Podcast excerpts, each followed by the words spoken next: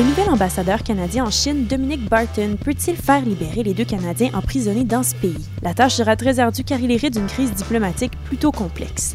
Ici Catherine Charon et cette semaine dans le balado Zoom sur le monde, François Normand, spécialiste en géopolitique du journal Les Affaires, nous explique les défis énormes du nouvel ambassadeur canadien en Chine. Bonjour François. Bonjour Catherine.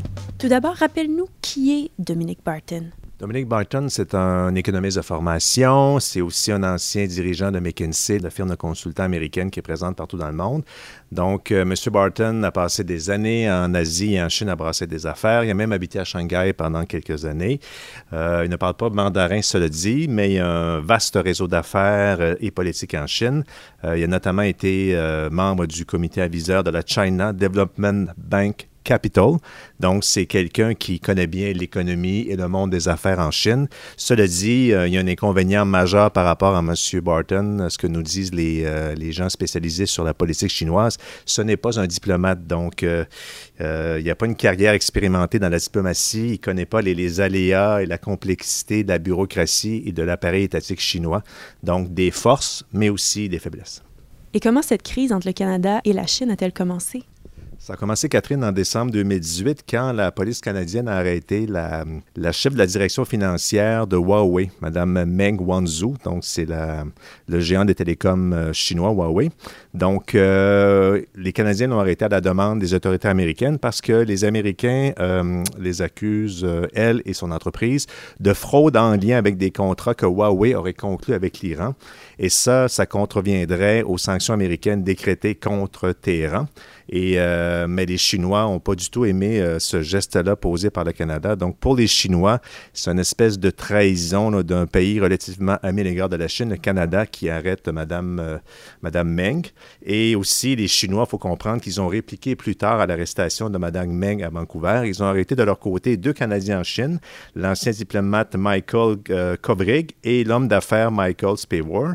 Et il y a eu d'autres représailles par la suite aussi. Catherine, la Chine a suspendu dans les mois suivants les importations de porc, de bœuf et de canola canadiens. Et quelles sont les portes de sortie pour parvenir à libérer ces deux Canadiens? Euh, écoute, Catherine, le plus simple, ce serait que les États-Unis renoncent à extrader Mme Meng aux États-Unis, mais c'est difficile d'imaginer que la justice américaine retire ces accusations dans le contexte actuel, à moins bien entendu qu'on trouve de nouvelles informations qui euh, disculpent Mme Meng. Et aussi, euh, des gens disent, est-ce que M. Trump ne peut pas dire à la justice américaine de, de, de renoncer à extrader Mme Meng? Ça n'arrivera pas parce que les, États-Unis sont un État de droit. Et c'est la même chose au Canada. Il y a des gens qui disent pourquoi le gouvernement canadien euh, ne libère pas finalement Mme Meng. Il faut comprendre que le Canada est aussi un État de droit. Donc, les pouvoirs policiers et judiciaires ne sont pas aux ordres du pouvoir politique comme en Chine. Sachant cela, François, que peut faire le Canada et Dominique Barton pour parvenir à libérer les deux Canadiens? À vrai dire, il faut que M. Barton utilise euh, les rapports de force qui sont à la disposition du Canada et il y en a quelques-uns. Donc, euh, je t'en donne trois qui sont, euh, qui sont bien documentés. actuellement, Catherine, la Chine demande depuis des années de conclure un accord de libre-échange avec le Canada. Donc, euh, pour faire pression sur la Chine, le Canada pourrait dire à la Chine, bon, on peut peut-être avoir un accord de libre-échange, mais tant que les deux Canadiens ne sont pas libérés, ça va retarder, voire euh, remettre au calendrier grec la négociation d'un tel accord. Et ça, ça, ça pourrait peut-être inciter les Chinois à revoir leur position.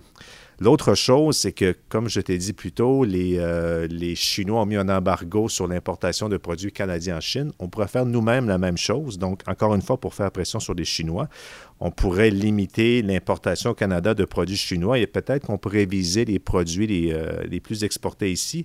Et ces trois produits sont les appareils électriques pour la téléphonie sans fil, les technologies d'information et les composants automobiles. Donc, c'est les trois principaux produits que les Chinois exportent au Canada.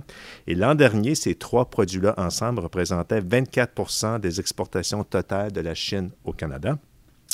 Et dernière chose pour faire pression sur la Chine, et là c'est un, moyen ultime qui serait plus difficile à appliquer, mais qui pourrait peut-être aussi jouer.